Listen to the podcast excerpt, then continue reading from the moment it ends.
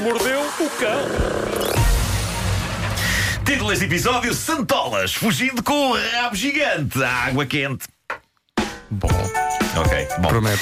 Eu, eu ando sensível ao drama alheio. Já ontem manifestei o meu apreço por um animal que eu adorava comer, em arroz ou alagareiro, o polvo. Eu deixei de comer polvos porque os acho criaturas genuinamente interessantes e sobredotadas. Neste momento, para mim, comer um polvo é um pouco como comer o astrofísico Neil deGrasse Tyson.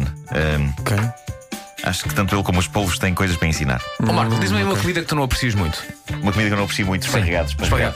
Não, não, mas eh, em termos de proteína, um mesmo prato. Não acompanhamento. Não sei, assim de repente. Ok, imagina, tens, tens duas opções no Ok. restaurante. ok. Sim. Há polvo e há esparregado. o que é que tu vais comer? Epá, eu acho que. Nunca, Como só o não- que houver. Não, o que, o que, eu para já nunca iria a esse restaurante. Olha, só temos ao polvo ou esparregado. Mas não Olha, vou tinhas a outro outra sítio, hipótese. vou a outro Estás num sítio. sítio, é o único sítio onde se come. E estás quase a desmaiar de fome. Estamos num cenário pós-apocalíptico em que só há. Precisamente, só há, no- só, só há tu, baratas. Ah, Então aí comi ao polvo, pronto. Ah! Para sobreviver. Claro. Claro. Bom, eh, hoje vou falar de lagostas e santolas. Eh, Vamos a tem, isso. tem umas vidas sinistras. Eh, para mim, ainda é inconclusiva qual a verdadeira intenção daqueles aquários nas marisqueiras. Se vocês virem bem esses aquários, alguns deles têm rochas e conchas e areia. São uma espécie de mini reprodução do fundo do mar. Eu nunca sei se aquilo é uma última homenagem às pobres criaturas que daí a pouco irão para o seu último banho, fazendo-as sentir-se em casa antes de serem cozidas, ou se é só para ser mais perverso. Julgas que estás no fundo do mar, não é?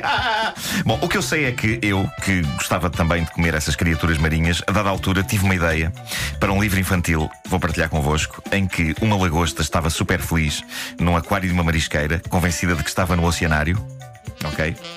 E eram as outras lagostas que lhe diziam: Não, não, estás a ver fora- ali fora aquelas criaturas com garfos e facas e martelos na mão, estão a comer os nossos amigos. E isto leva a que a lagosta se revolte e escape do aquário da marisqueira. E então assistíamos a toda a sua odisseia a caminho daquilo que ela tinha ouvido dizer que era o Eldorado das criaturas marinhas, que era o oceanário verdadeiro. Depois chega à conclusão que de facto o oceanário também não tem tanto espaço como o oceano e acaba por libertar todos os animais que lá estão, o que faz com que o Rio Tejo fique repleto de fauna marinha em liberdade. Eu acho que a Pixar compra isto na boa. Diz-me só uma coisa, como é que, como é que a Gosto. lagosta. para mim com a tua expressão. A expressão que eu desenhei. Sim. Como é que a lagosta Hum. sai do aquário e chega ao Rio Tejo? Explica-me só sa- isso. Como é que sobrevive já à achei, sabes que já viagem? achei mais impossível por causa da história verídica que tenho aqui hoje. Então. E foi uma ótima ligação que fizeste. Viste? Ah, a prova em como alguns animais tendem a não apreciar ser cozidos vivos vem da China, num restaurante de Lianyungang.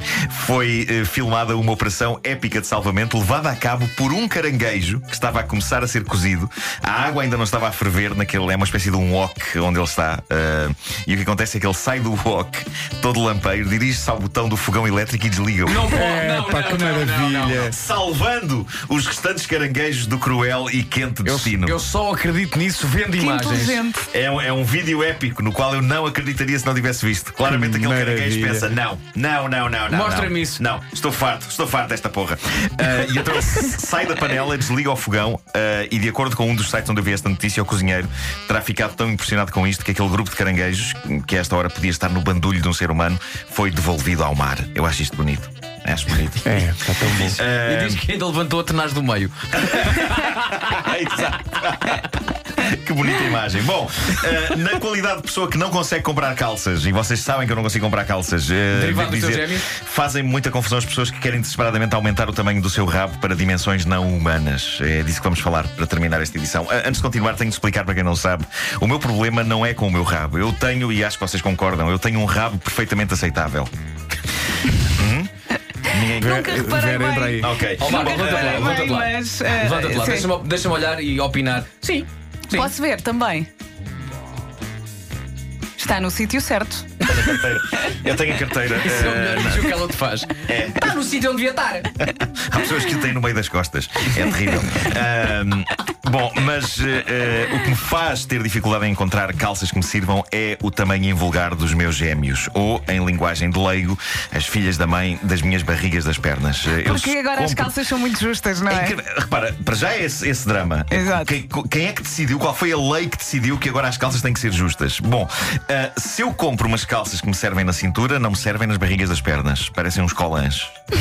Ah, Passo seguinte, arranjar um número de calças que me sirva nas barrigas das pernas, que obviamente não me serve na cintura, porque eu tenho barrigas de pernas de um homem incrivelmente obeso. Compras essas e, mandas apertar. Eu não sei, não sei. Manda apertar a cintura. Sim. É um drama. Talvez não haja nada mais complicado Um na drama minha existência resolvido. do que comprar calças. As fábricas não fazem calças com o meu formato pela simples razão de que nenhum ser humano no planeta tem o meu formato de pernas. Teria de haver um formato de calças, um tamanho Marco, do qual eu seria o único cliente. Preciso de umas calças de ganga. De que tamanho? Marco. Bom, ah, quando eu sei de histórias que à partida, ah, de- de pessoas que à partida não teriam qualquer problema em comprar calças eh, por terem proporções normais de corpo e que dificultam a sua vida depois, fico danado. E é o caso desta modelo sueca de 25 anos, Natasha Crown. Natasha, que tem uma conta de Instagram impressionante. Ela está obcecada com o tamanho das suas nádegas no sentido de achar que continuam pequenas. Ela está viciada em aumento das nádegas e há 5 anos que, quando não tem nada para fazer, aumenta as nádegas mais um bocadinho. E de acordo com a notícia que li sobre ela, as nádegas dela agora têm um perímetro de 1,77m. mais, mais do que a minha altura.